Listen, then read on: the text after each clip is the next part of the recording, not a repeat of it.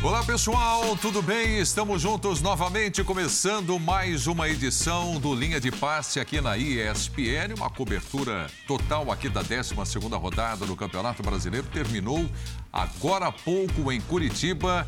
Atlético Paranaense 1, Corinthians também 1. Jogo valendo a liderança para o time do Corinthians, né? Palmeiras joga amanhã. Flamengo conquista uma vitória diante do Cuiabá e o Internacional está melhorando aí, subindo na tabela de classificação do Campeonato Brasileiro. Você participa com a gente através do Twitter, a hashtag Linha de Passe, aqui na bancada comigo hoje, nesta noite de quarta-feira, Vitor Biner, Pedro Ivo Almeida, Paulo Calçade e Gian Oddi. Boa, legal. Vamos lá com os destaques então para a noite de hoje. Birner, começando com você. Boa noite, amigo. Tudo bem, Preto? Boa Tudo noite ótimo. a você, você, ao Jean, professor Calçade. Olha o Jean aqui de volta. Ó, aos fãs do esporte. É o Jean, Jean voltou. sempre em alto nível, né? É. É, Nós temos o Jean aqui hoje. Achei uma rodada muito positiva para o Flamengo e vamos explicar isso bastante. Achei o Corinthians um pouco destemperado diante das circunstâncias que o jogo se apresentava para a sua equipe. O Fluminense, como um time do Diniz tradicional, perdendo muitos gols. E o Bragantino fazendo um jogo de recuperação, vindo de uma longa fase que não conseguia apresentar bom futebol. O time hoje jogando bem melhor. Né? E o Atlético Mineiro estagnado.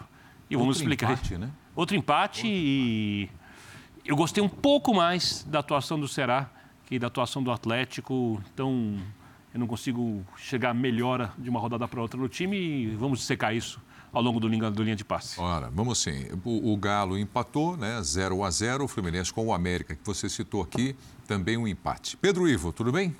Tudo bem, Preto? Um abraço a você, Vitor, Jean, Calça, fã de esporte. Eu vou falar um pouco mais do Corinthians aqui nesse destaque inicial. Eu acho que um time que se limita, entre aspas, a construir um resultado mínimo no primeiro tempo, tem a bola, controla muito mais do que espeta e fica ali meio que no limite não pode se dar o luxo de, de um vacilo quase que juvenil do Raul Gustavo ali no segundo tempo. Então é um Corinthians que, ainda que parece que pode construir resultados, pode construir uma gordura mínima ali para tentar se manter na liderança, mas quando você está brigando por liderança, administrando vantagem mínima, você não pode perder a cabeça, você não pode ter esse pênalti juvenil, o jogador praticamente de costas para o gol, quase chegando numa linha de fundo, você dá um tranco juvenil nele ali, pênalti para o Atlético, e você entrega que seriam três pontos importantíssimos.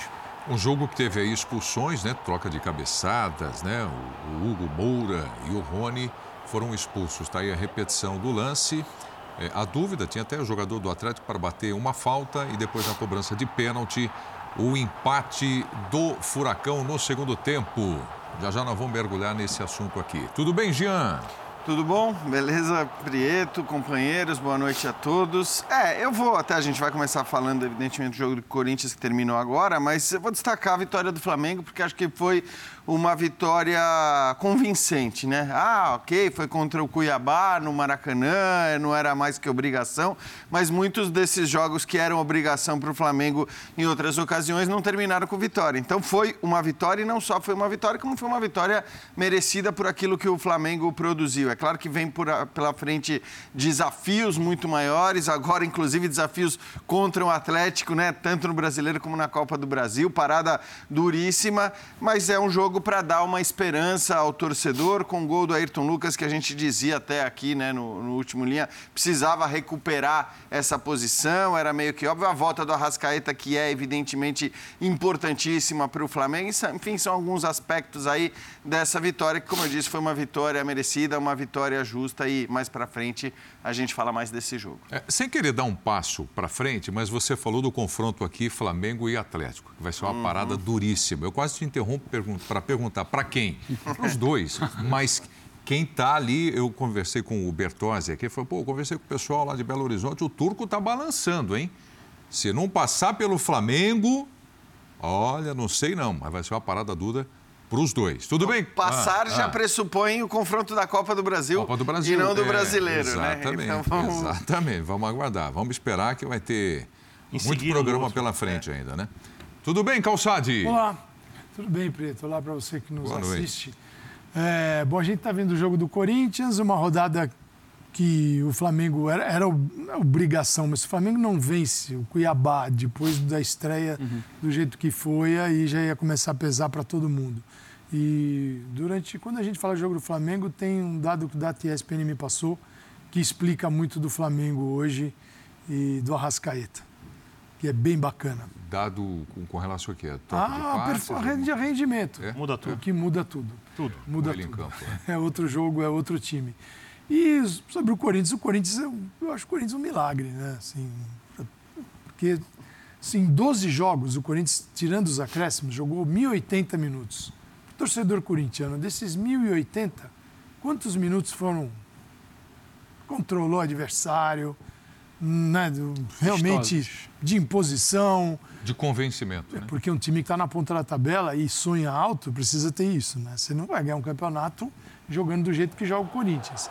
É, e é impressionante, né? Muito pouco. E os Corinthians só não ganham do Atlético, onde se dá muito bem, impressionante, o casamento de Corinthians e Arena da Baixada. É, é fantástico. Não só lá. Né? o Raul Gustavo fez um negócio que difícil de classificar. Um zagueiro. Não dá para classificar. O pênalti. É, o pênalti que ele fez não. Eu não sei o que acontece, se dá um tilt, porque ninguém pode se arremessar para cima do adversário e achar que é uma jogada normal.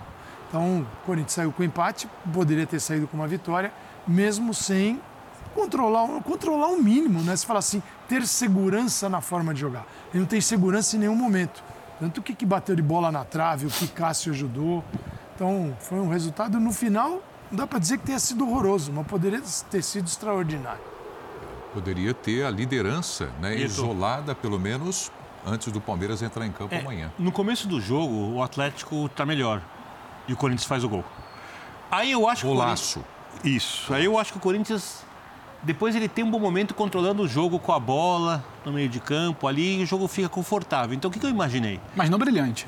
Não brilhante, não brilhante. E nem, nem o técnico é, diz que o time será brilhante diante das circunstâncias, da parte física, ele já falou disso. É que eu acho que eu esperava mais nesses momentos com a bola que Em diversas entrevistas. Mais criação, tudo bem.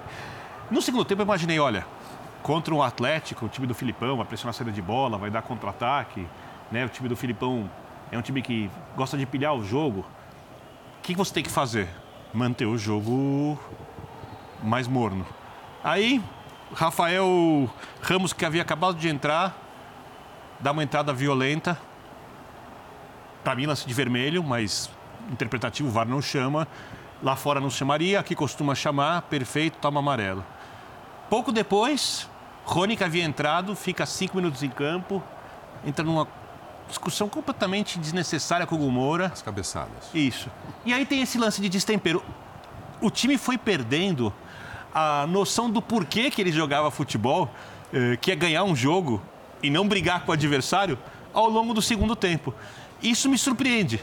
Tanto que quando entra o Renato Augusto, eu imaginei, olha, está entrando ali exatamente para ser o técnico em campo.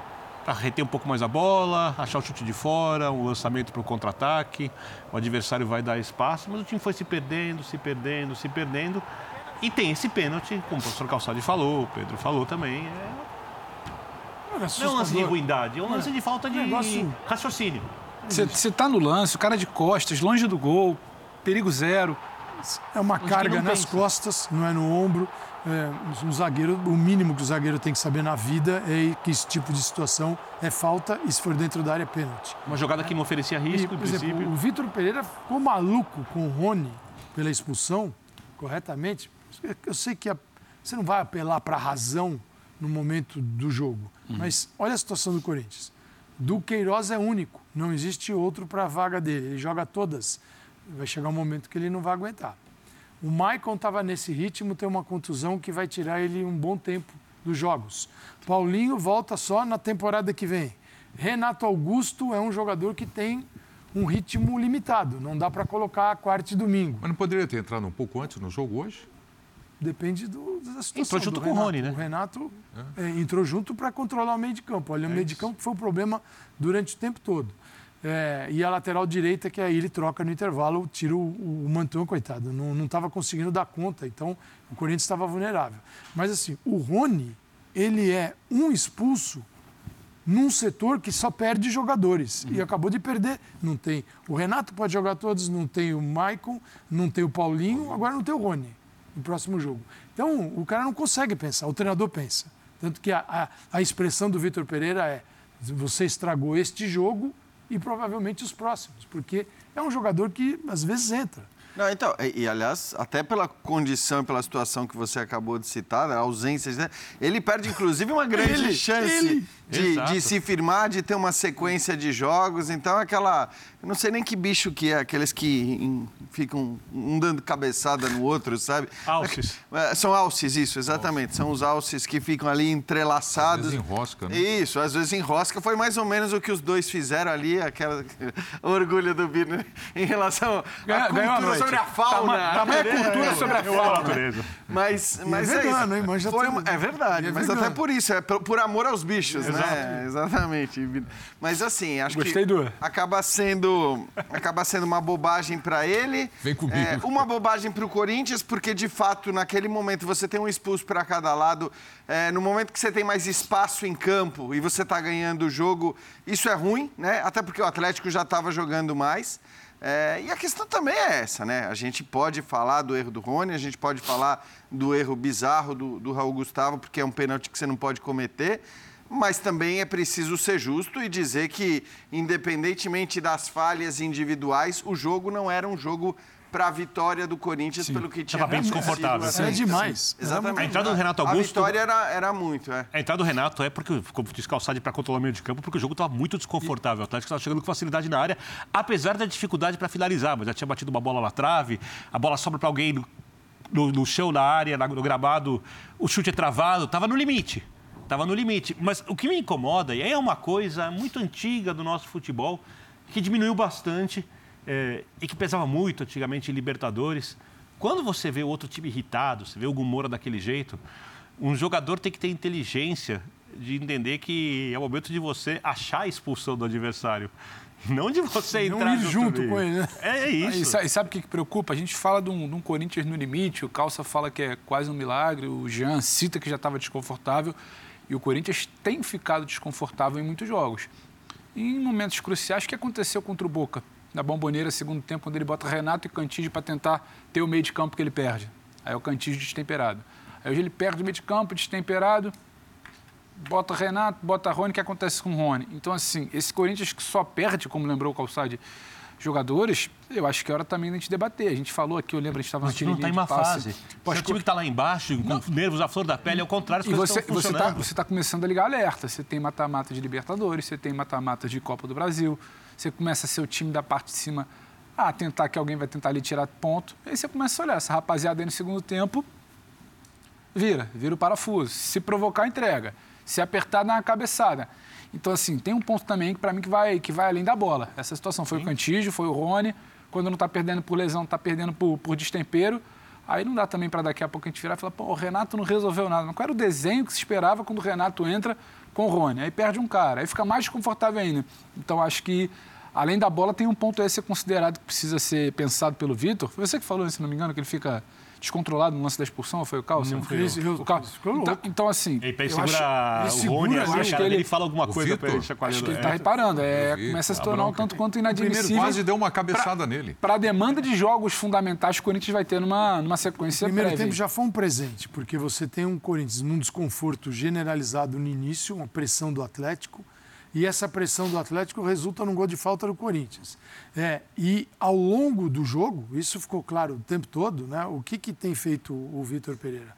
Vitor Pereira ele, tá, ele tem uma preocupação com o lateral direito, e tem uma questão muito grave para ser resolvida ainda na justiça, que é aquele caso com o Edenilson, uhum, né, o Rafael Ramos, e ele não escala ele. Ele, ele, ele, ele, não tem essa coragem para escalar nos jogos em casa, sim, mas fora não sei porquê, se ele está preocupado com pressão de torcida, o adversário, se isso vai entrar na cabeça do jogador.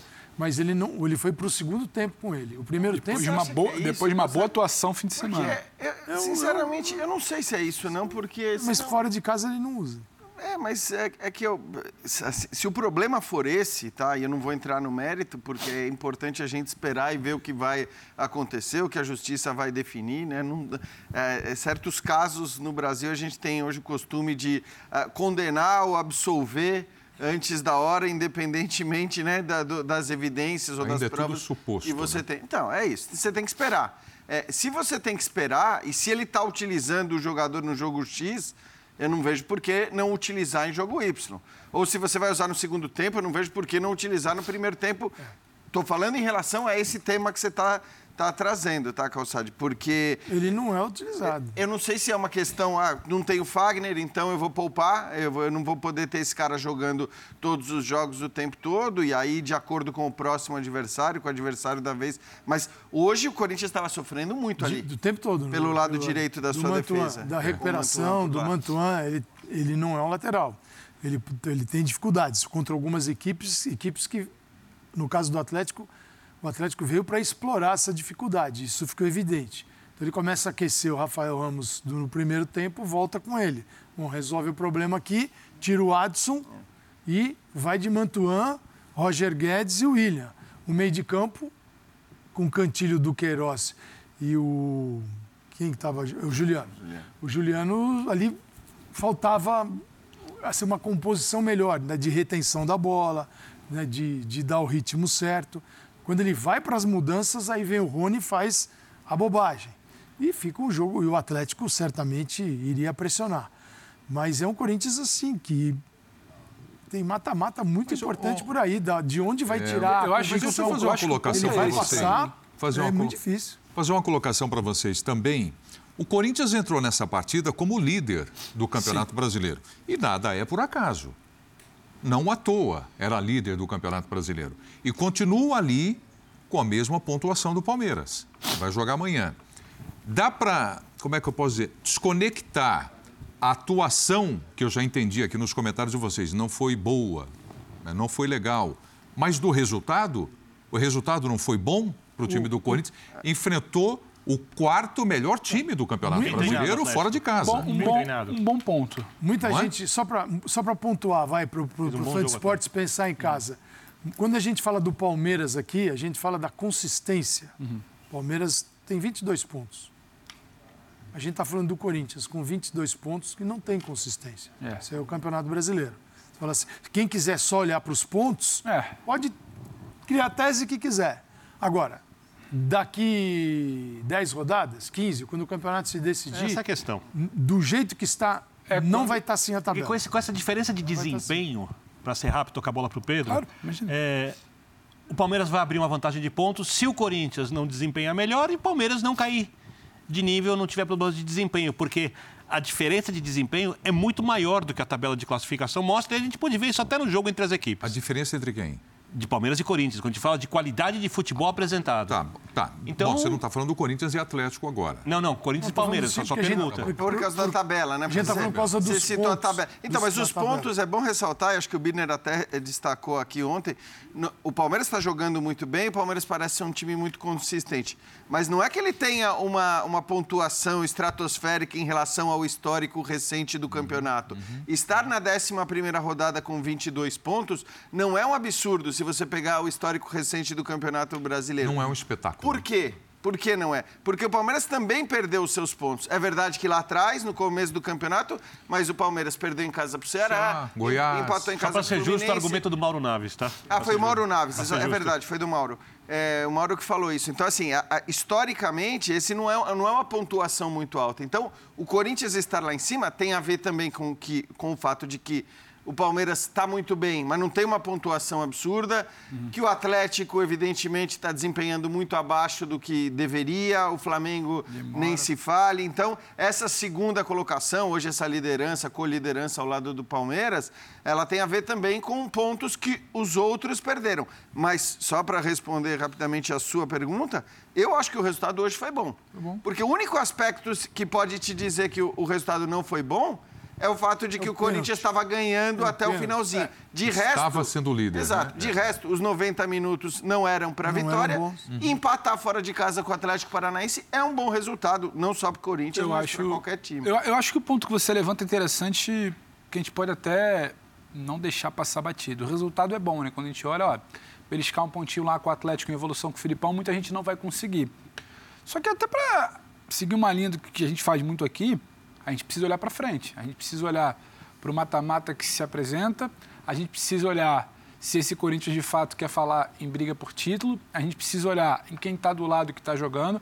O Palmeiras de fato tropeça, perde para o Ceará, demora a engrenar, tenta priorizar o Campeonato Brasileiro e não consegue, bota o time titular contra o Fluminense, empata em casa, mas esse momento do Palmeiras passou. Então, quando você olha para frente, a gente está falando de um Palmeiras que aprendeu a entrar em campo, resolve e administra, ou constrói e amplia, ou não sofre, ou vai respirando. Então, acho que é muito o olhar para frente, não exatamente o olhar para a tabela. Olhou para a tabela, 22 pontos. Maravilha tô ali, tô colado. Palmeiras hoje, eu durmo em segundo, porque o Palmeiras tem uma questão de saldo. Amanhã o Palmeiras pode passar, mas também é uma questão de rodada a rodada, dependendo de trapeço. Só que o que vem pela frente?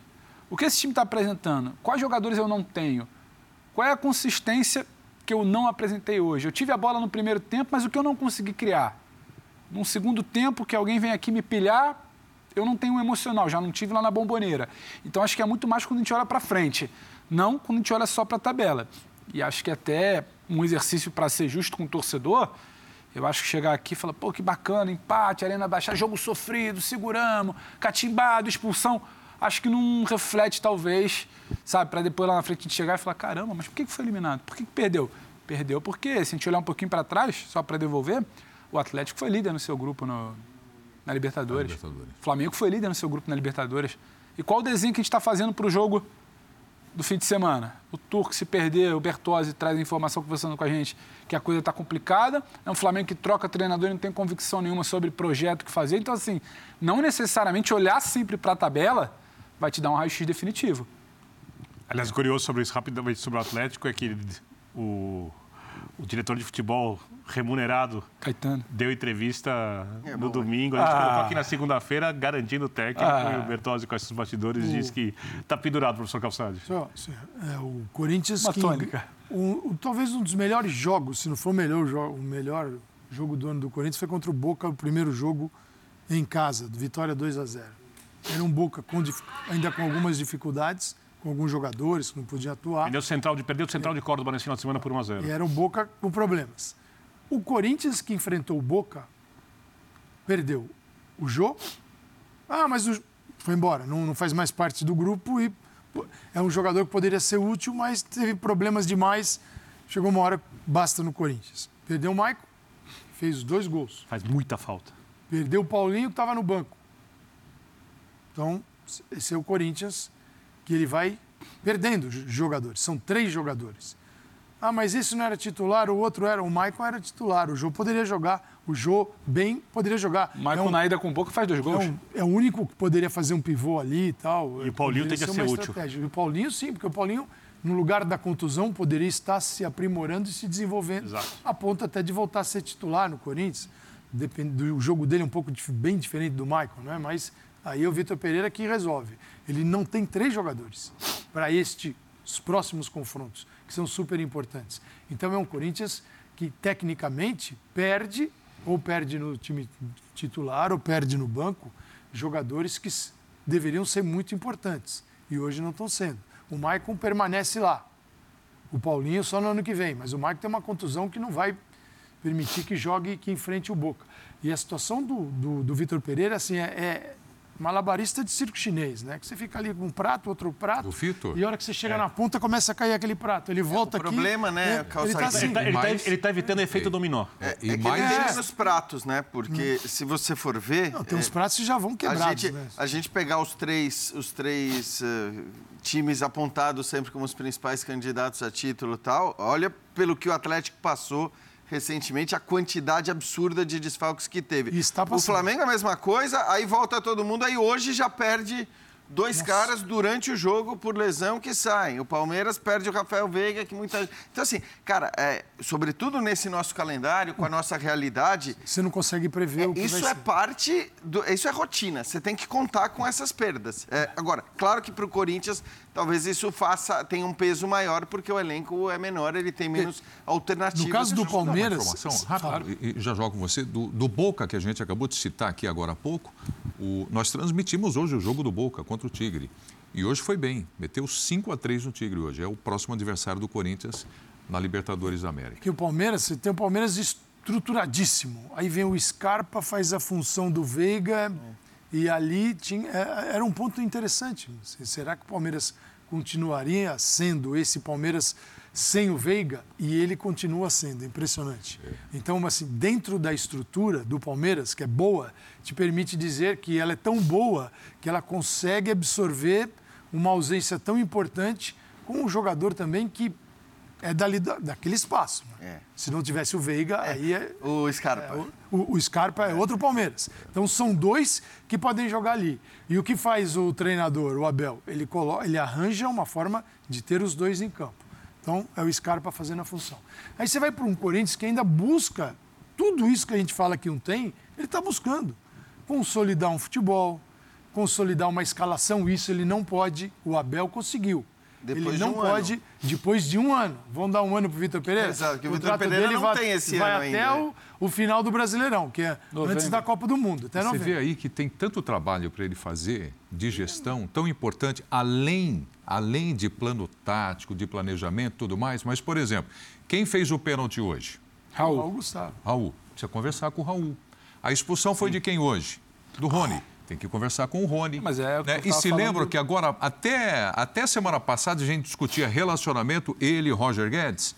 É outro incêndio para se apagar dentro do Corinthians. Não é fácil a vida do Vitor Pereira. De um ano o Abel conseguiu isso. O Vitor Pereira não vai ter. Outra coisa, se você tivesse dado ao Abel um elenco com essa faixa etária do Corinthians, ele estaria ainda reformulando esse elenco. Não dá para se livrar de, de, imediatamente. Claro. Então, assim, a capacidade dele de encarar os jogos dentro do plano tático que ele tem, de, de como vai marcar o adversário, onde vai jogar, ela está totalmente moldada à característica do elenco. O outro não consegue. O outro herdou um elenco que ele, quando ele chegou, falou: é um elenco mais velho, vou ter que tentou num jogo, no segundo ele já, já radicalizou e é ele o seguinte... Ele tentou ignorar esse Ele tentou ignorar. Aí ele viu logo que não dá para ignorar. Então, ele vai tocando a vida. Então, o Corinthians... Um dia após o outro. O Corinthians está no limite, então? Eu entendo que... Ali, a, a posição de classificação o que é o limite? do campeonato? O limite é... O limite é, Prieto, melhorar. Se alguém... Como melhorar? Como evoluir? É, essa é a questão. É, tem uma coisa do futebol... difícil Hoje eu não consigo enxergar. Acho que tem a ver, acho que tem a ver com os outros também. É, acho que tem uma coisa do futebol que o Corinthians cai um pouco no aleatório. O treinador é um técnico, se a gente olhar o nosso padrão aqui, de alto nível. O Corinthians trouxe um bom técnico. É, só que ele não tem o tempo para trabalhar e todos os problemas aqui já foram enumerados, perda de jogadores, parte física, os jogadores não conseguem fazer o tipo de jogo que torna esse cara um cara muito bom. O time pode melhorar, só que não está nas mãos do técnico está um pouco nas mãos de as coisas começarem a acontecer de maneira positiva, um jogador cresce. Acho que essa é a melhor explicação. Não está nas mãos do não técnico. Está nas mãos do técnico. é terrível.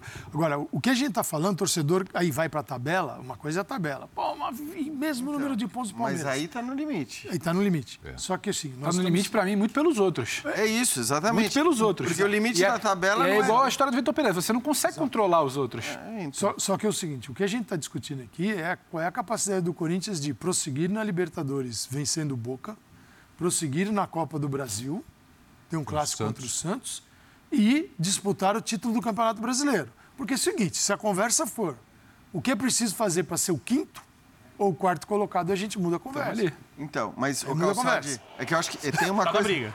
Aí a gente tá muda. Eu, eu é, até falei aqui na segunda-feira, porque para mim o Corinthians não está no seu limite de, de qualidade de atuação. Mas nem, nem de longe, não.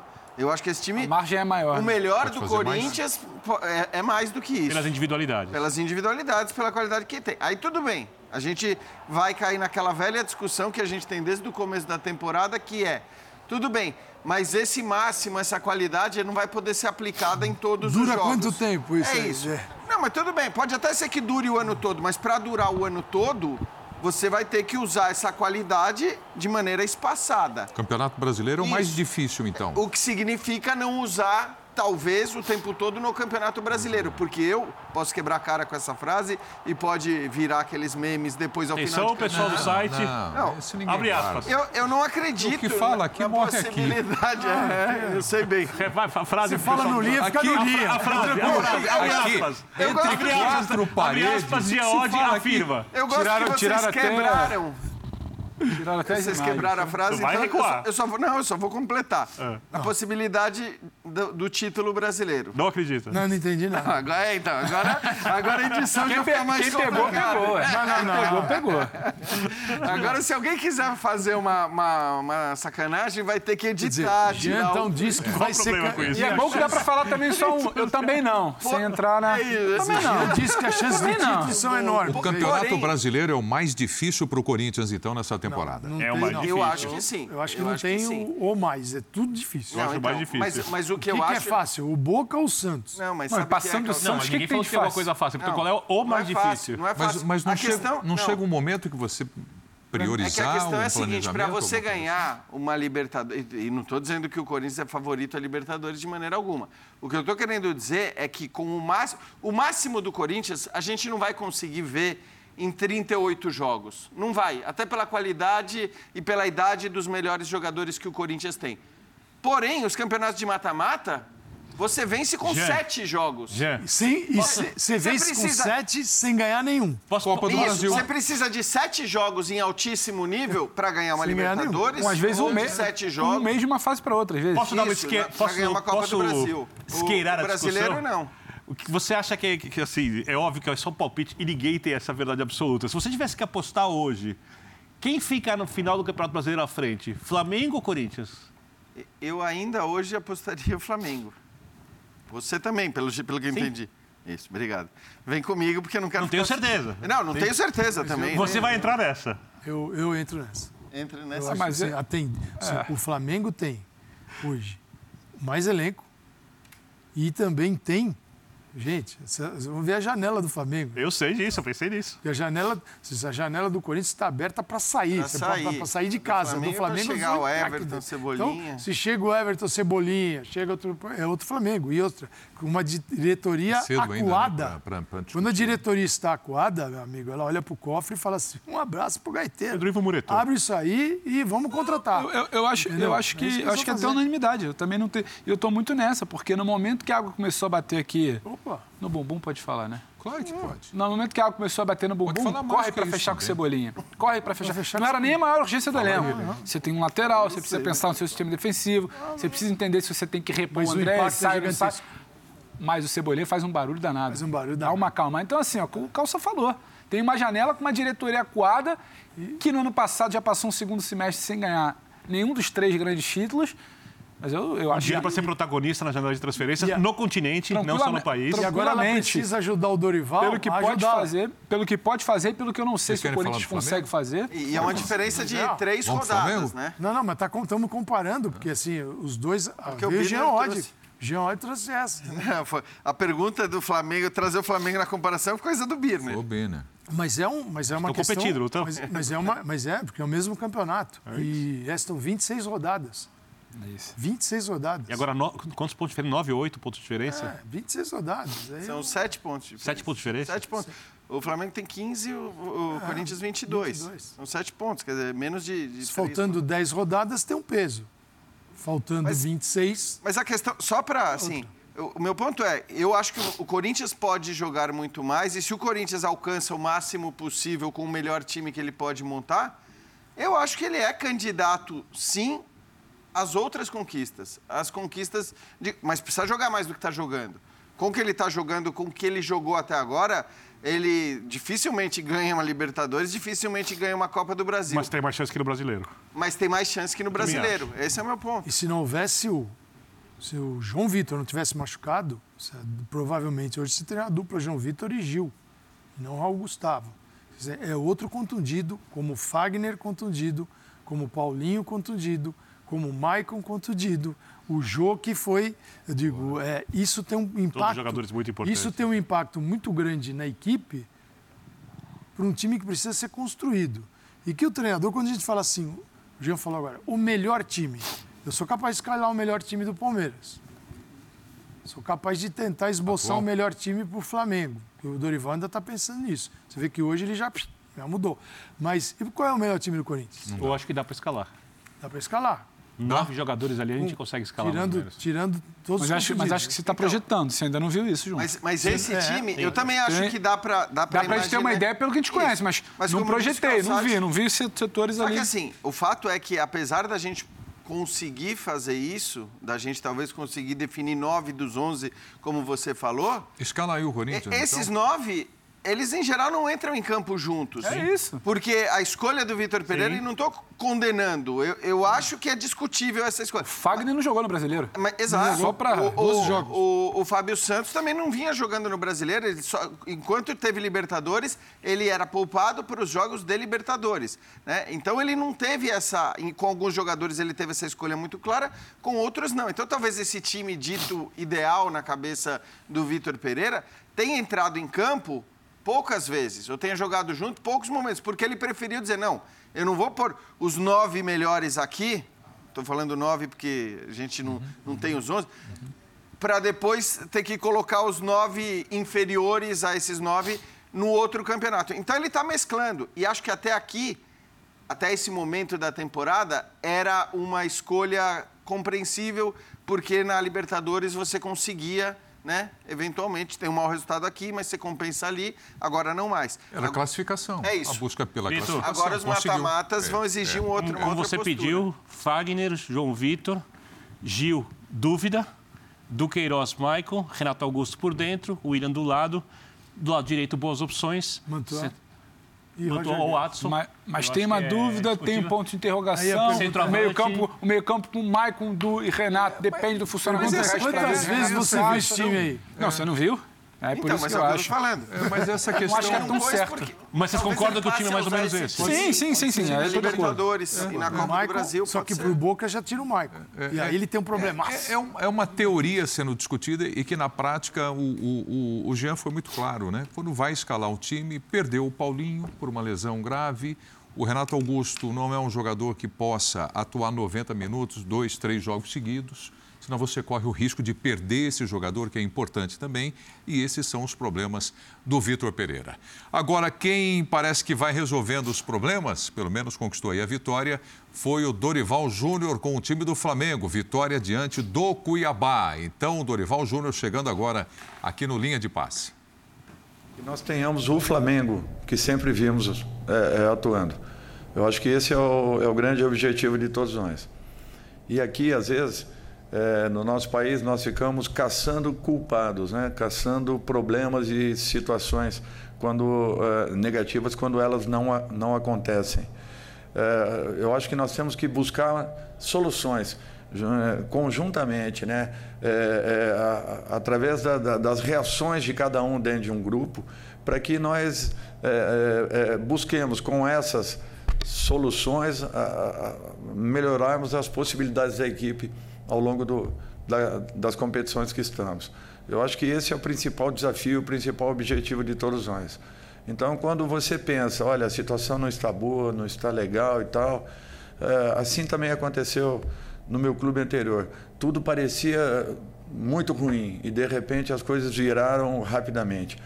É questão de trabalho, dedicação, entrega e, principalmente, que se acredite naquilo que esteja sendo feito, proposto e feito.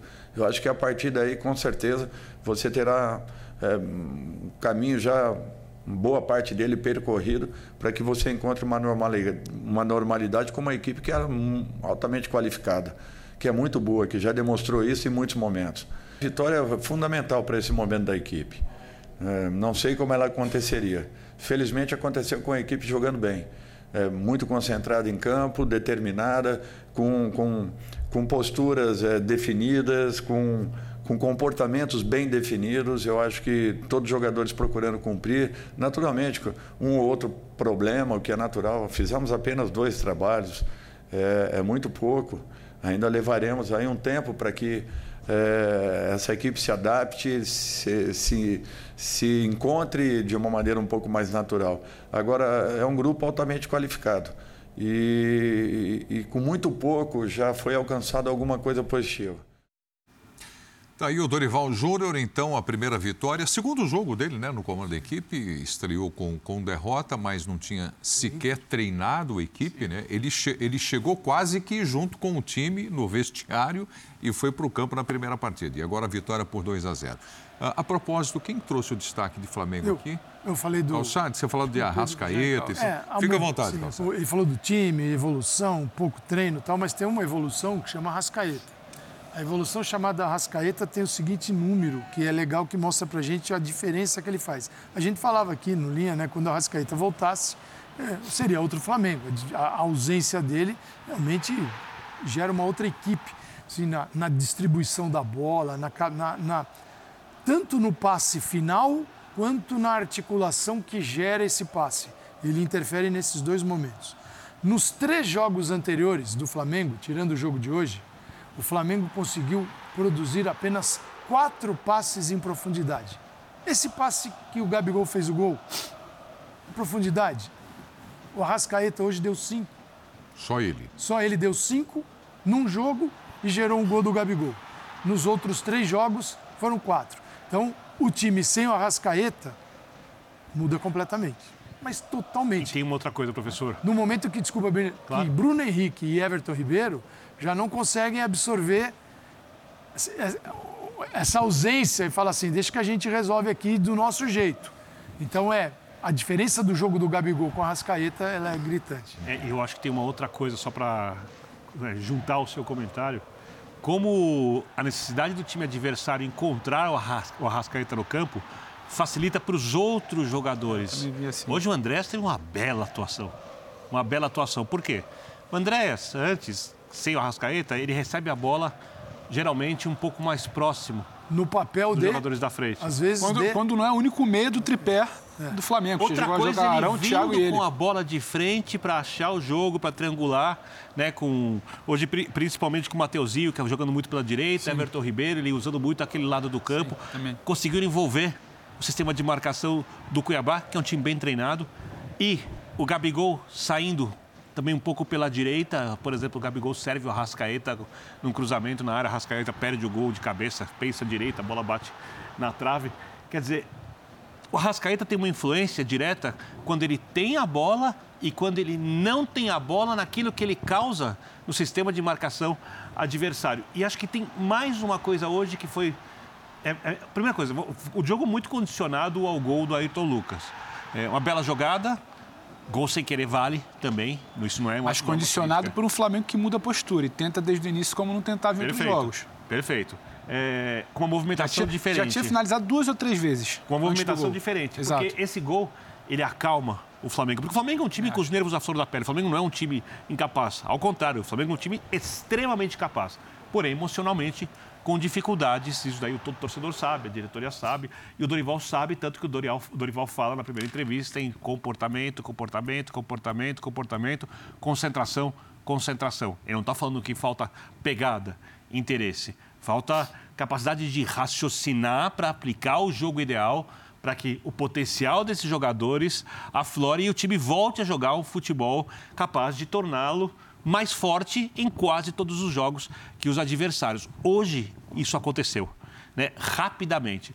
Me chama a atenção o fato de ele perder o Bruno Henrique, que estava fazendo um belo jogo. Por quê? Porque o Bruno Henrique muitas vezes saía da esquerda, entrava na área como centroavante, às vezes, é, dobrando com o Gabigol ou permitindo o Gabigol sair pela direita. Só que quando ele machuca, eu espero que não seja nada grave, porque a- a- o movimento do joelho dele é um movimento muito estranho. O Dorival coloca o Vitinho. Eu teria colocado o Lázaro. E o Vitinho mantém o time um pouco mais. um tira um pouco da movimentação e dificulta um pouco a passagem do Ayrton Lucas no primeiro tempo. No falar, no segundo, segundo tempo, ele é tempo- orientado pelo Dorival. E a gente vê o dedo do técnico entendendo o que acontece em campo.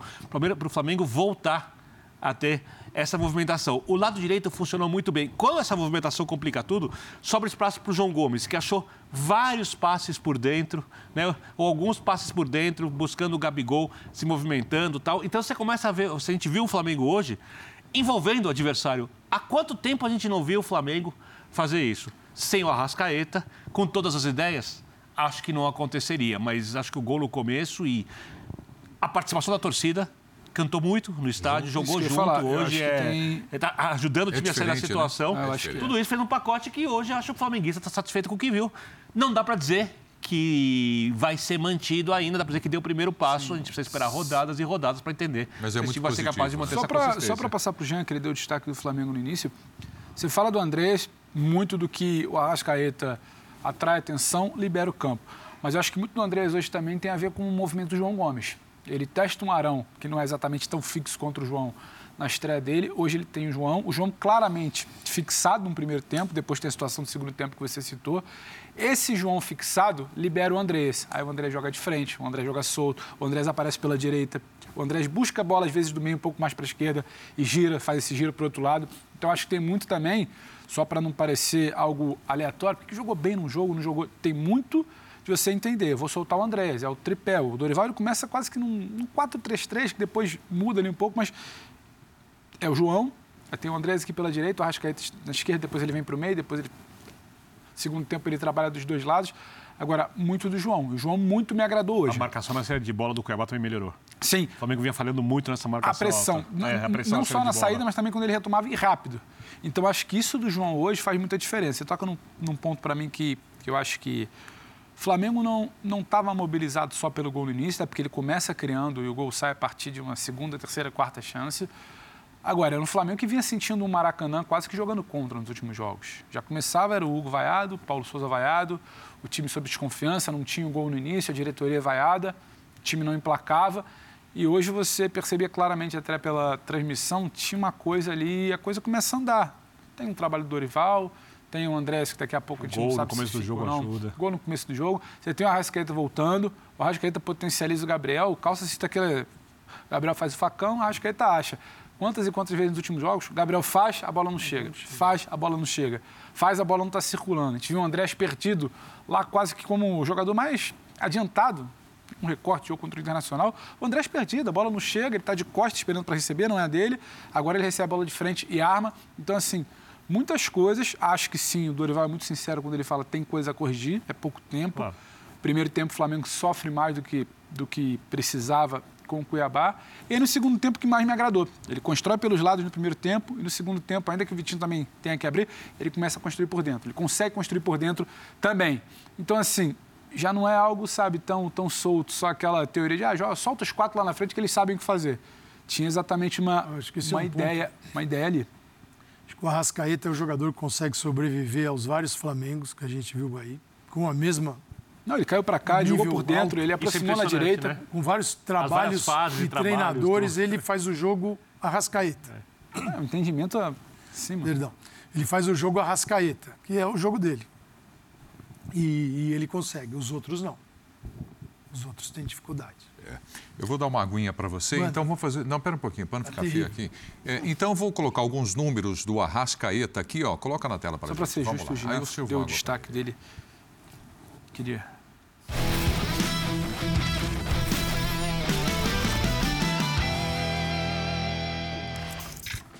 Então vamos lá. Maestro Domengão, chances claras criadas no Campeonato Brasileiro.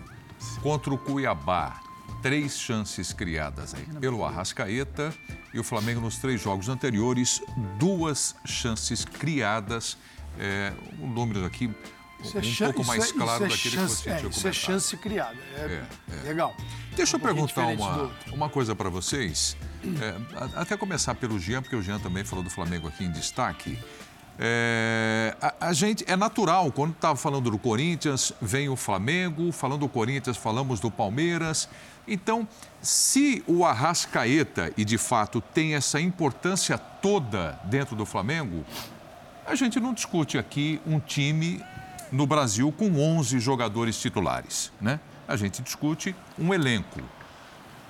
O Palmeiras, quando perde o Rafael Veiga, vocês elogiam aqui o Scarpa, que está chegando bem. Quem é esse outro cara quando o Flamengo não tem um Arrascaeta? Então, é, primeiro que eu acho assim, o, o- fato de um jogador ser muito importante, ser essencial para um time, não significa que se o cara perde esse jogador, obrigatoriamente é, o time vai degringolar. E, e, verdade seja dita também, o Arrascaeta participou de muitos jogos em que o Flamengo não foi bem, de vários jogos dessa mesma campanha do Campeonato Brasileiro. Ninguém discute a importância do Arrascaeta. O Arrascaeta é fundamental, é para mim hoje o cara mais importante do time do Flamengo. Em outros momentos não foi assim. No melhor momento do Flamengo a gente discutia se esse cara era o Gabigol ou se esse cara era o Bruno Henrique e não o Arrascaeta, tá? Naquele Flamengo que todo mundo tem como modelo. 19, né? Então, assim, essa, essa por si só já é a prova de que não é porque o Arrascaeta não está que o Flamengo não pode jogar bem, não pode ser muito superior aos seus adversários, até porque tem inúmeros jogadores decisivos, talvez seja, e na minha opinião ainda é, o time que tem mais jogadores com capacidade de decisão no seu elenco. Agora, se os caras de repente param de jogar, ou somem, ou nem chegam a, a, a demonstrar no próprio Flamengo o potencial que a gente sabe que eles têm, vou citar como exemplo disso o Marinho, né? O Marinho é um cara que fazia uh, barbaridades ali com a camisa do Santos e que por enquanto não conseguiu fazer com a do Flamengo. Então, não dá também para dizer ou usar o álibi da ausência eventual do Arrascaeta para dizer que o Flamengo não não não não não não está vingando por causa disso. Não, o Flamengo tem tudo para vingar com ou sem o Arrascaeta, mas é muito melhor ter o, o teu Arrascaeta, isso não tem dúvida. Acho que também quando a gente pega o número de chances que ele criou, contra o Cuiabá no Maracanã, é preciso relativizar, porque é claro que o Flamengo vai ter uma. E aí compara com os últimos jogos, né? A gente não está falando. Ah, Você está desconstruindo tudo. Não, eu não estou desconstruindo. É que eu acho que a gente tem uma tendência na discussão sobre futebol de pegar um jogo e transformar um jogo numa, numa revolução. Um jogo não é uma revolução. Por isso que eu falei que a gente tem que esperar os próximos é, jogos. Exato. Não, você falou. O, o jogo tem um contexto de um jogo. E eu comecei esse programa dizendo: hoje a vitória do Flamengo é indiscutível. É, o Flamengo, inclusive, para mim, poderia ter vencido por mais. Sim. O que não quer dizer que, que agora, daqui para frente, como a gente está escrevendo, ah, vai ser um ponto de virada no Flamengo pode ser um ponto de virada no Flamengo. Se vai ser ou não, eu acho que é cedo para dizer, porque não é um jogo contra o Atlético eh, no Mineirão. É, esse próximo jogo, por exemplo, de repente pode significar muito mais esse ponto de virada. É preciso esperar, mas era importantíssimo, como disse o próprio Arrascaeta ao fim do jogo, vencer essa partida e eu acho que era mais importante ainda vencer convencendo e o Flamengo venceu convencendo. No segundo tempo, o Flamengo que sempre concede tanto aos seus adversários, porque o Flamengo costuma conceder demais para os adversários. Criar chance o Flamengo sempre cria. Muitas vezes os caras perdem os gols lá na frente, mas é difícil você passar um jogo do Flamengo e o Flamengo não criar pelo menos quatro ou cinco grandes chances claro, de gol. É, é. Isso é. é mas... mas... lá atrás o time sofre muito. E hoje não sofreu. No primeiro tempo, primeiro, mais. É. No primeiro tempo, mais. Mas no segundo tempo, foi muito tranquilo. Cuiabá não finalizou uma vez sequer no gol é, na segunda etapa. Isso. Nove finalizações contra nenhuma, cinco grandes chances do Flamengo. Cuiabá, não é que o Cuiabá não finalizou em gol, não finalizou. É. Nem para fora, nem Sim, chute travado, nada, tempo, é. nenhuma. Mas eu... eu... acho que tem um detalhe, só para te passar, Calçade. Era um Flamengo inseguro, sem uma ideia, que construiu o resultado no primeiro tempo e no segundo tempo baixava uma linha com uma característica de time completamente diferente. Hoje é um time que vem para o segundo tempo com outra ideia, corrige um posicionamento de Vitinho, cria por dentro também, e aí o Flamengo com a bola, ele vai tirar muito do Cuiabá. Então, o comportamento, para mim, do Flamengo, do Flamengo, diferente dos outros jogos, sob vaia, sob pressão, o time seguro que não tinha o gol lá do início, a torcida que não estava junto, esse Flamengo se apavorava com muito pouco com muito pouco. E aí o adversário sentia um momento instável. Então acho que isso também para o segundo tempo de hoje mudou. Era uma realidade diferente, distinta para esse segundo tempo. Mas, Mas fala, eu, eu vejo o Flamengo, o Flamengo não tem um jogador.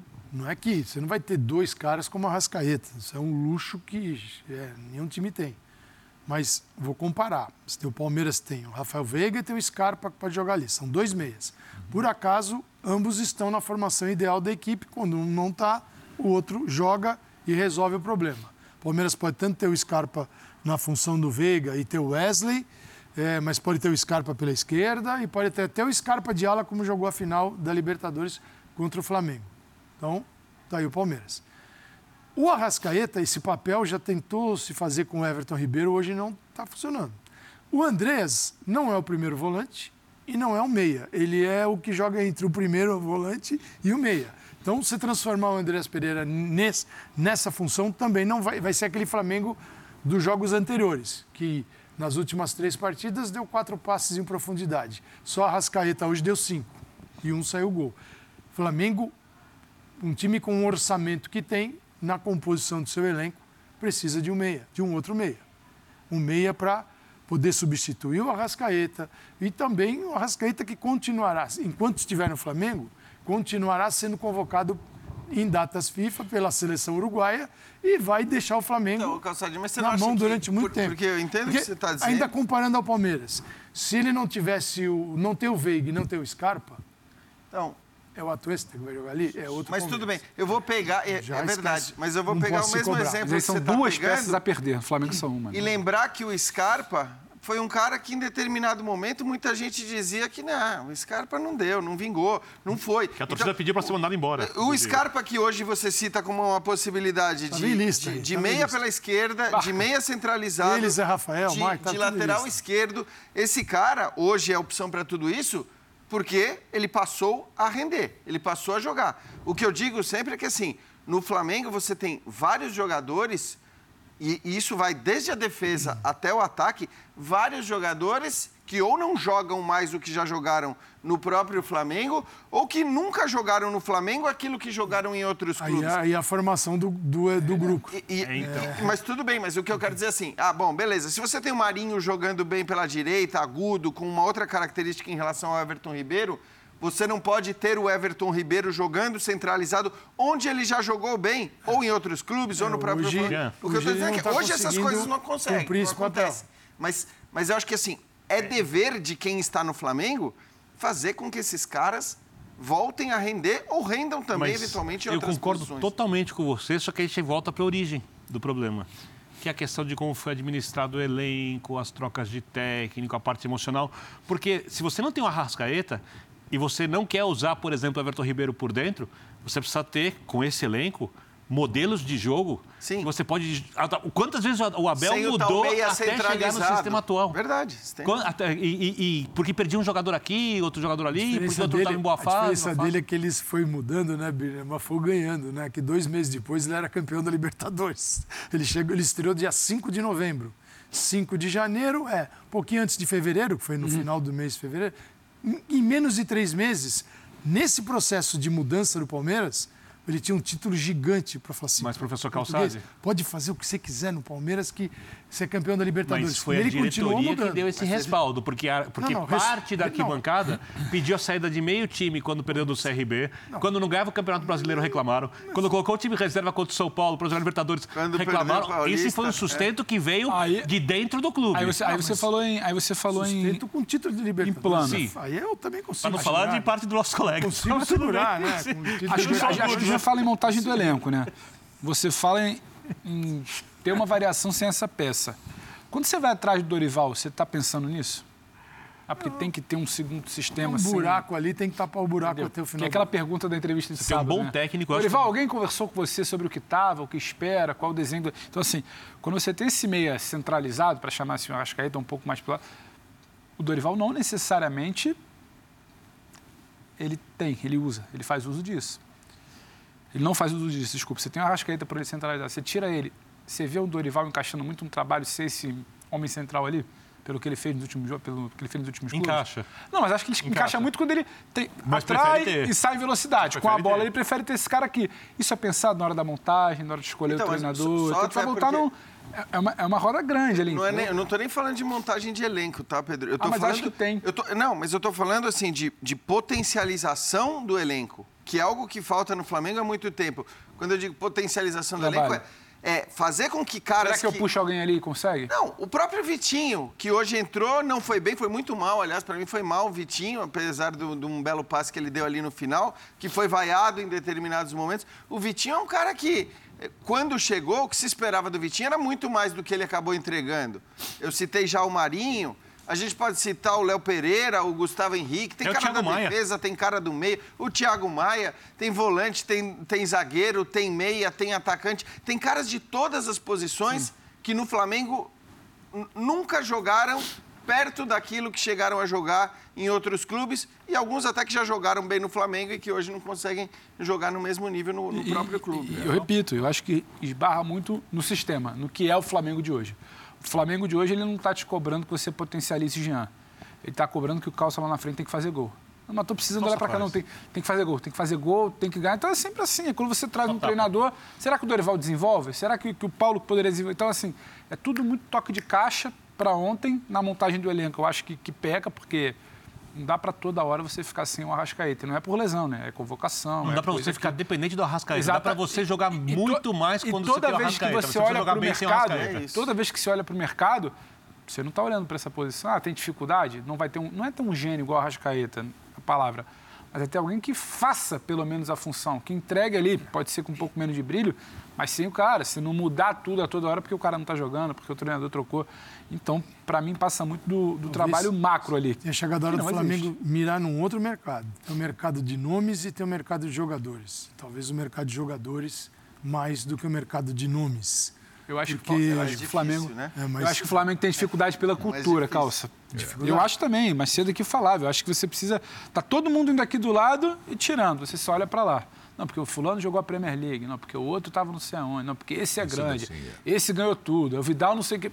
Você não olha para cá, acho que tem é... de cultura. Tem dificuldade lá para isso. O Vidal é, que, assim, é a coisa mais estranha. Quando você tem grana, e o Flamengo tem, e isso por méritos do clube, gestão passada, inclusive. Bandeira, né? É, pelo bandeira. bandeira de... Exatamente. Quando você tem essa grana, eu acho que assim, de fato, com dinheiro, você tem menos risco em grandes nomes. A não ser que você faça uma bobagem e contrate o cara que. Eu tô dizendo, não estou dizendo o risco financeiro. É claro que o risco de perder mais dinheiro você tem. Agora, quando você contrata, e vamos dar um exemplo agora recente, o Everton Cebolinha, convenhamos, é muito pouco provável Pode até acontecer, mas é muito pouco provável que esse cara chegue ao Brasil e, e, que não arrebente. Eu, eu acho pouco provável. Resolva, né? Eu acho que ele entra, entra no time e. não garanta mais pontos à equipe do que é se não tivesse e, ele em campo. Isso, e quando você vai para o tal mercado de jogadores que o Calçade está falando. vou substituir o mercado de rendimento, talvez é, seja melhor. Então, rendimento, aí... nomes e rendimento. Mas, mas e nessa peça que o rendimento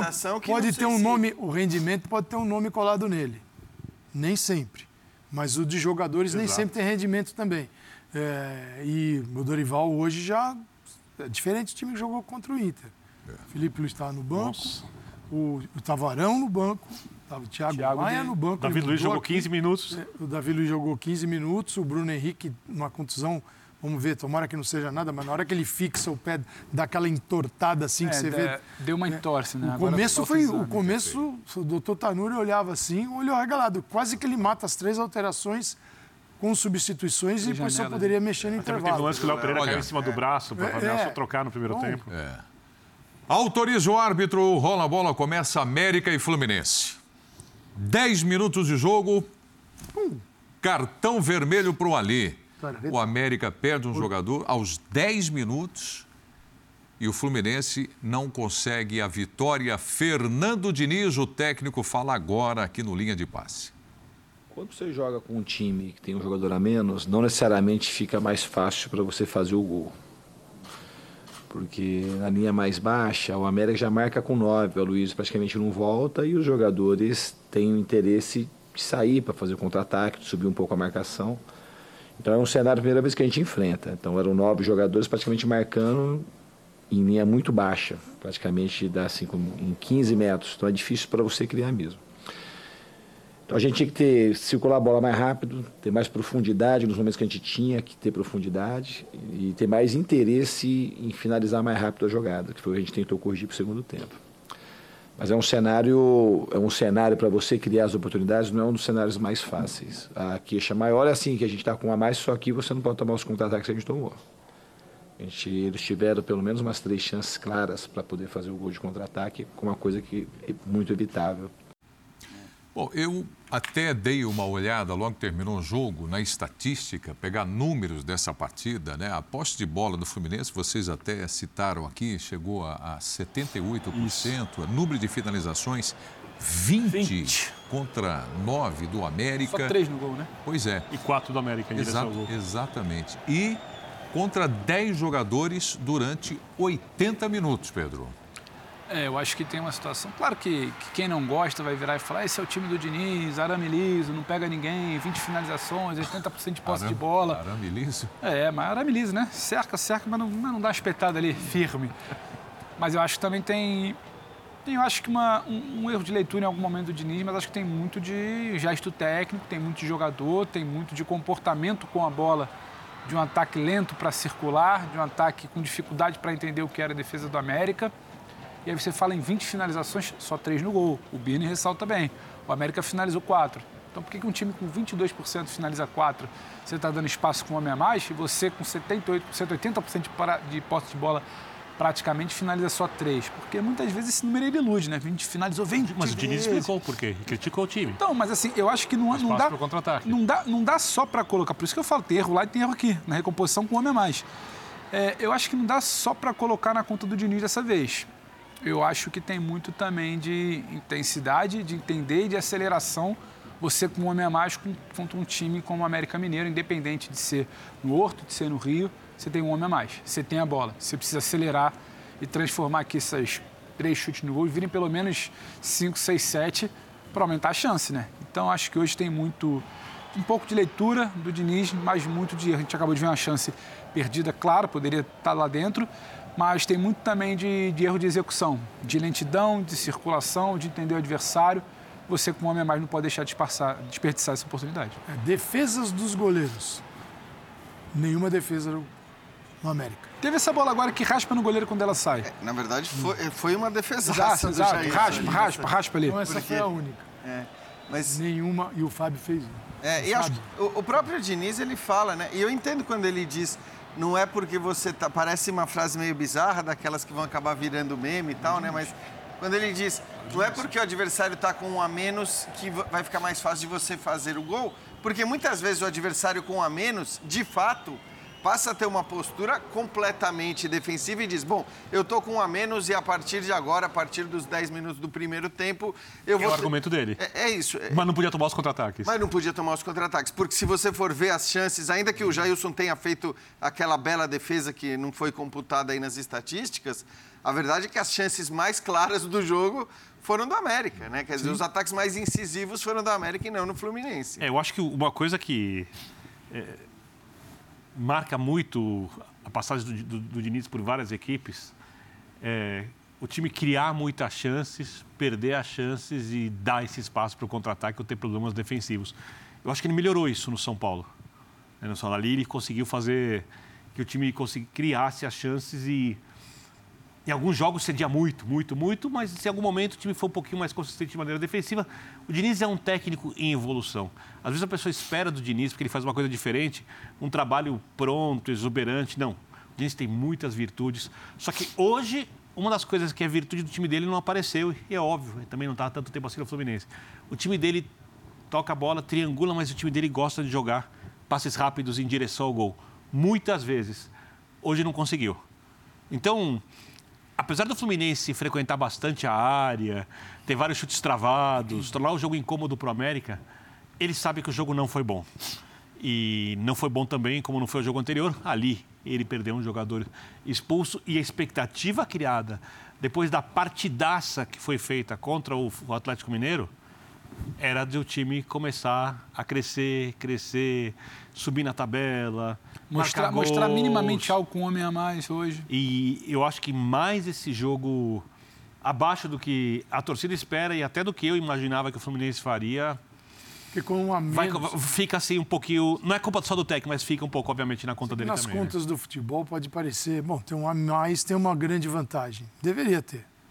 Mas esse jogador a menos sai de onde, geralmente? Onde é que vai a posição que vai ficar disponível? Vamos fazer um 5-4-0 se você quiser e Você vai tirar tudo ali. Cara, você vai, né? Substituindo ou não, você vai recompor de um jeito que assim, quem está lá na frente deixa vai, de estar. Vai fechar o buraco. Se você é tinha dois ali, passa a ter um.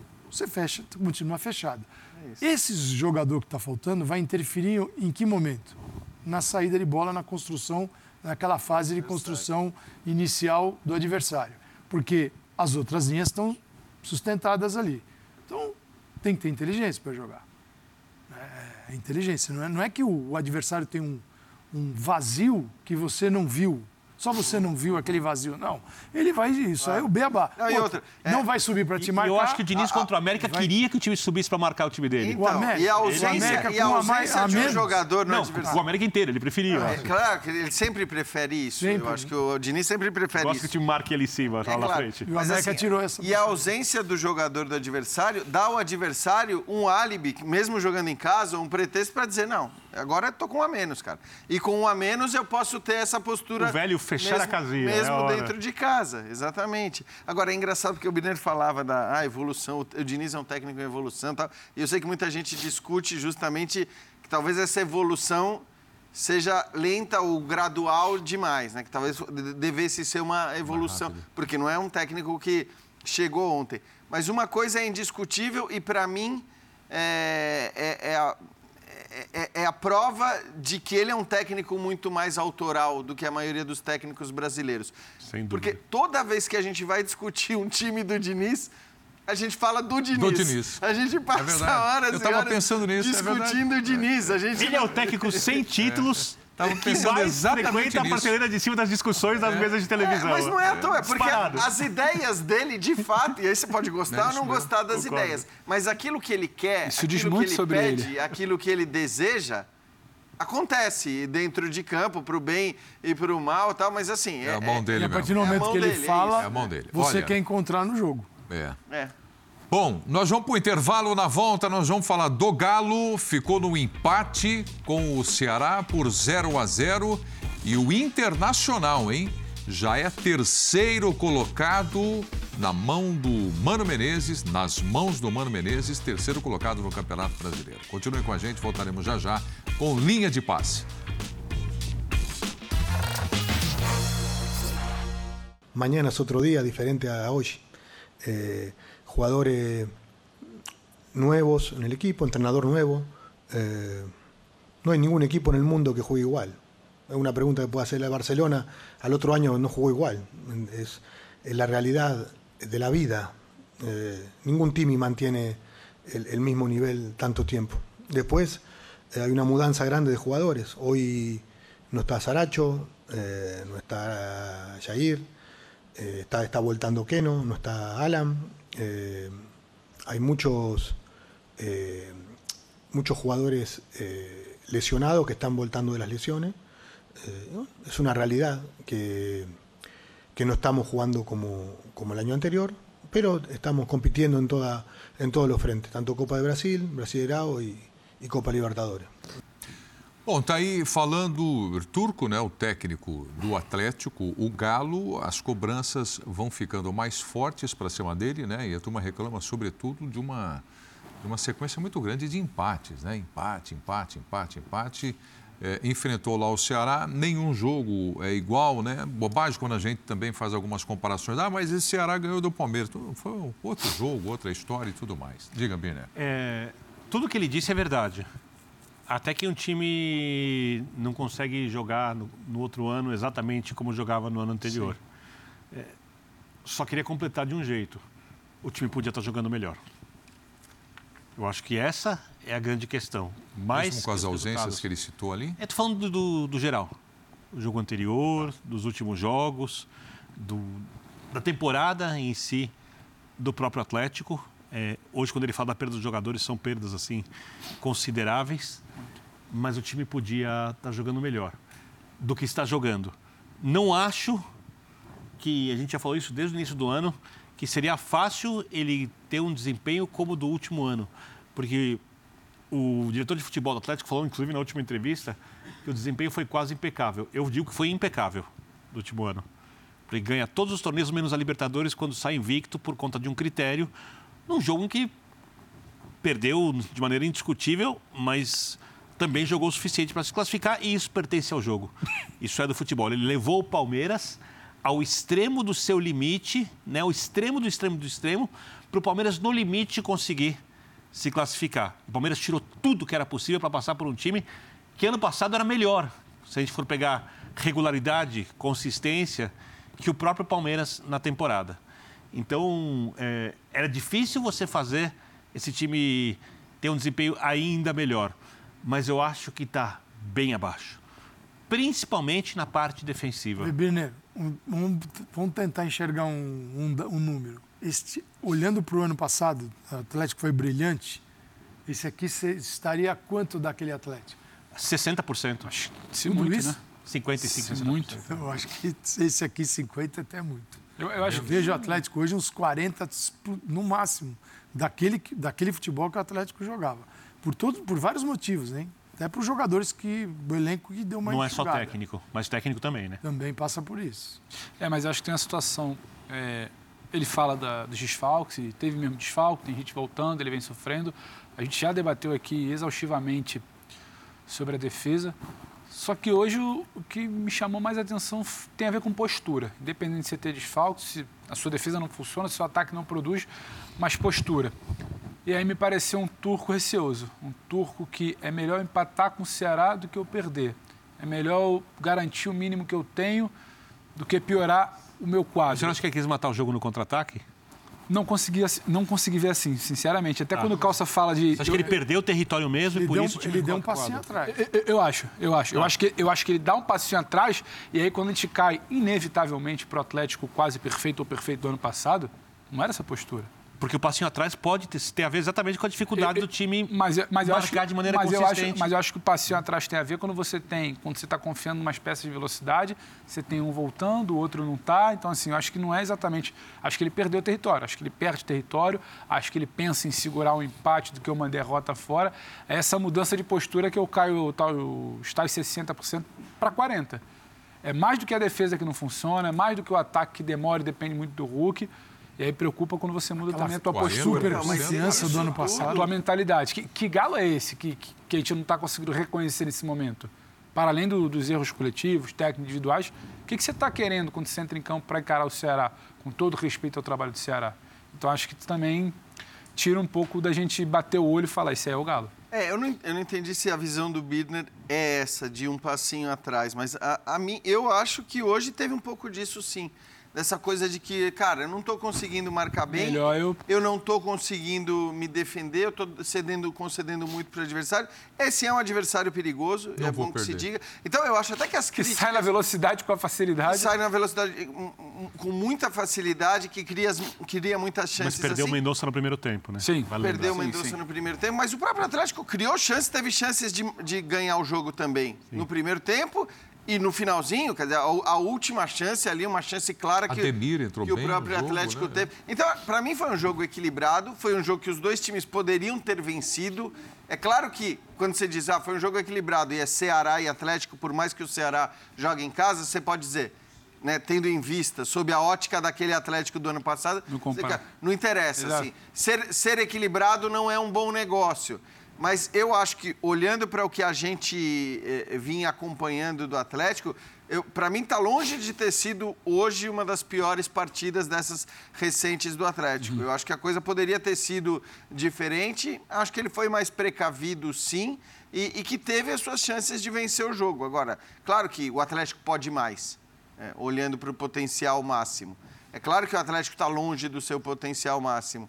Mas eu acho que as críticas ao Atlético hoje, elas só vêm no embalo do, dos últimos jogos somados, né? Se o time tivesse ganhando, tivesse bem, não tivesse isoladamente, na vice-liderança, ah, na liderança, contigo. hoje não, mas, acho que, é mas, mas não é um agravante, isso tudo que a gente está vendo e mais essa a, postura a grande pergunta é em qual momento da temporada nós estamos no meio dela para frente, o Atlético flertou com o seu melhor futebol. Então, tudo bem. É, é, de fato, a, a gente até, é a, a gente até falava isso, né? Que no começo da temporada, quando tinha coisa do campeonato estadual, e, e, com todo respeito, o campeonato estadual de Minas é diferente do de São Paulo, principalmente, mas também do, do Rio de Janeiro. É, não, não dava para. A gente brincou, né? Quando o Campeonato Brasileiro começou, a gente falou Agora, pro, agora que a gente vai começar Começa a olhar para o Atlético. É. Agora que a gente vai ter noção de, de que pé que está o Atlético. Porque os outros, bem ou mal, pelo menos os times do Rio e de São Paulo, a gente conseguia ter um parâmetro. Agora, o Atlético em Minas, com o Cruzeiro num outro estágio, num outro nível, num patamar completamente diferente, era difícil você ter um, um parâmetro ali. E, e, é verdade, tudo bem, desde que começou o brasileiro, a gente não viu esse estágio que, que você está falando. Pessoal, é, vocês perceberam que tem um cavalo que vem a toda aí no Campeonato Brasileiro, né? Já chegou na terceira posição, vem de bons resultados aí a vitória do Internacional diante do Goiás, antes a vitória contra o Flamengo, o empate com o Santos, a vitória no Bragantino. O Mano Menezes chegou e deu jeito no Internacional, Calçade? Ele tá, ele tá dando. Assim, dizer que já deu jeito, mas eu vejo o Internacional, aquela palavrinha mágica que a gente fala tanto, né? um pouquinho mais consistente no jogo, nas, na ideia e na execução. Às vezes você tem só ideia e não consegue executar. Às vezes você não enxerga a ideia e muito menos a execução, que é como fazer aquilo que tem alguém pensando. E, e não é fácil. Você tem um treinador para criar isso, jogadores lá dentro de campo que precisam executar. E sem tempo nenhum de criação. Você não, você não trabalha. Então, sim, os trabalhos, eles estão todos eles, todos, né? E com uma, corda, uma intercorrência. Na corda né? bamba, o, a gente falou do Diniz lá, você, quando você falava do Diniz lá atrás, a gente falava, ficava pensando, né? Quanto tempo ele teve para ele que quer tanto fazer diferente, quanto tempo ele tem para realmente desenvolver isso, além das palavras. Né? E o humano também está sujeito a isso. Então, acho que o, o, essa chegada, e teve um momento dos empates, já se, começar, se começou a questionar o humano. Você não tem tempo para nada, né? você não consegue, você tem que chegar e de um dia para o outro sair ganhando de todo mundo. Esse é o trabalho de um treinador, é de mágico. Então, acho que nesse momento é mais uma vitória, vencer o Bragantino fora de casa, venceu agora o Goiás. A gente não está falando de adversários assim tão simples. Eu tenho há, contrário. há um equilíbrio no campeonato. Por mais que você encontre equipes às vezes lá embaixo, é difícil ganhar delas. Qual é o time que tem sido goleado? Quem é aquele saco de pancadas?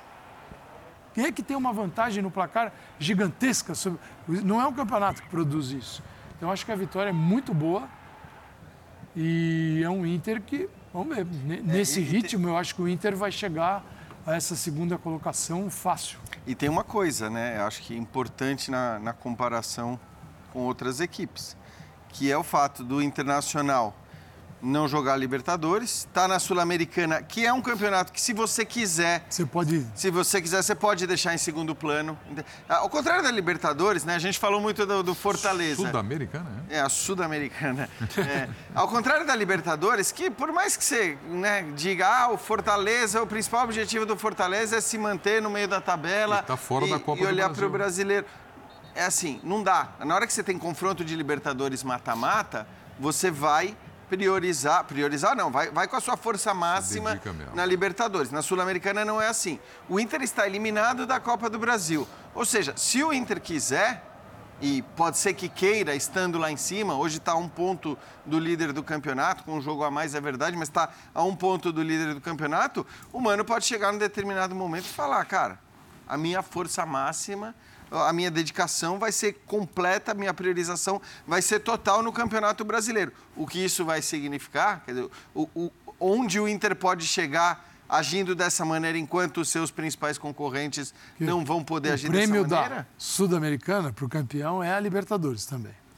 E o Internacional, a cada posto que ele conquistar, a cada, classe, cada lugar que ele subir na tabela, isso no ano passado, esse cálculo era bem claro. Você acrescenta na conta do clube uns 2 milhões de reais.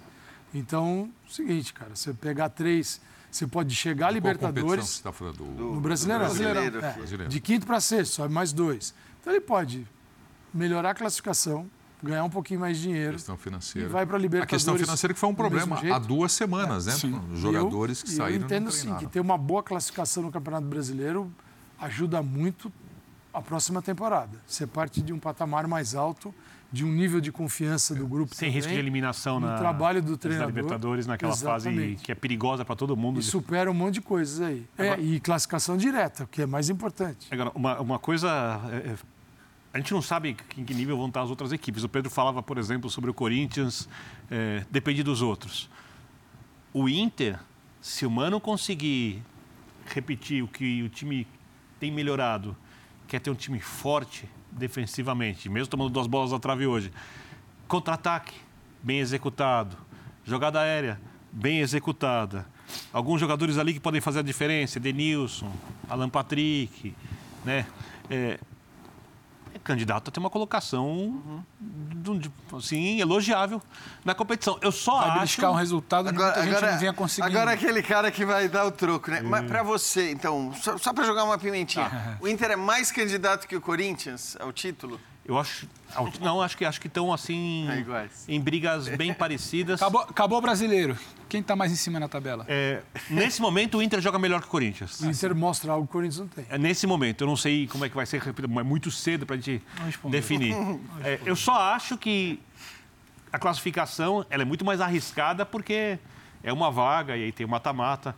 Na Sul-Americana, Colo-Colo é o adversário. Então, é um adversário perigoso, mas Primeiro jogo lá. eu, eu acho que a classificação pela Sul-Americana, com título internacional, ela é muito mais legal do que com um terceiro lugar, um quarto lugar no Campeonato Brasileiro. Mas isso é só uma preferência minha. Não, claro. O torcedor pode pensar de outro jeito. É, É não, só- eu acho que todo torcedor prefere né, a vaga com um título. Não, não tem discussão. Mas como você disse, é muito mais arriscado porque você precisa nada menos do que ser campeão Pode perder. da competição. E No você lapso. pode perder nas oitavas, nas quartas, na semi ou na final.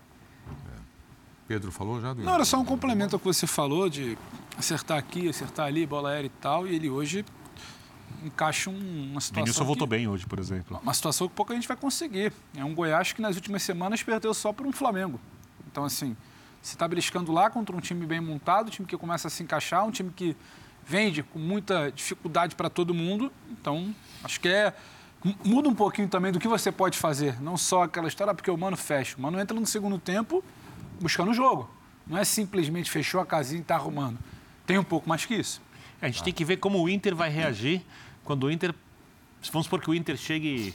Vou fazer uma suposição aqui com o torcedor sonha, a liderança do campeonato e ele passe a ser o time que vai ser obrigado a propor jogo o tempo inteiro contra equipes Ele fechadas. precisa entender que ele chegou ali, que não é ali exatamente o lugar dele. Acho que tem muito mais a ver É, eu, com acho que, eu acho que esse risco não, não É. vai correr. Até porque o Mano, assim, primeiro Não, que o Mano se sente à vontade em jogar da maneira como ele está jogando. Ele mesmo falou isso, né? Uhum. Quer dizer, ele reconhece que o- chegou onde chegou, eh, faz, simplificando nas palavras do próprio mais Mano. rústico, ele falou. E eu não acho que ele vai mudar se as coisas estão dando certo desse jeito. se- e, e estão dando certo.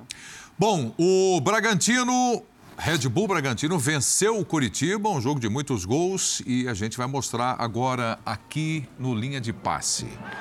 Então aí, falhou o goleiro ou não? Olha a cobrança da falta. O famoso estava ali, né? Falhou. Tava ali, falhou, né? falhou, falhou. Johan, né? Na Isso. cobrança da falta, 1 a 0 para o Red Bull Bragantino. Vai para o ataque e consegue fazer aí o segundo gol com o Arthur. Bico da grande área. Bolinha desviada ali, né? É, teve desvio aí, o goleiro não teve culpa. Sim, sim, mas É. criou. Ó, o Johan vai fazer mais um. Abriu 3 a 0, hein? O Red Bull Bragantino. olha. Abriu 3 a 0 no jogo em Bragança Paulista. Bem trabalhado Ai. o contra-ataque. Oi, Berné. Bem trabalhado o contra-ataque. Bem trabalhado, é verdade. Aí, Curitiba com Igor Paixão diminui. Tá aí o gol. Na classificação do campeonato, Bragantino vai para a oitava posição, 17 pontos ganhos. Natan fazendo mais um gol do Red Bull Bragantino e o Adrian Martinez. Um bonito gol agora. Olha ali, ó. O goleiro saiu e daí, ó. Golaço, golaço, golaço. Vamos para o intervalo, voltaremos já já com linha de passe. Até mais, pessoal.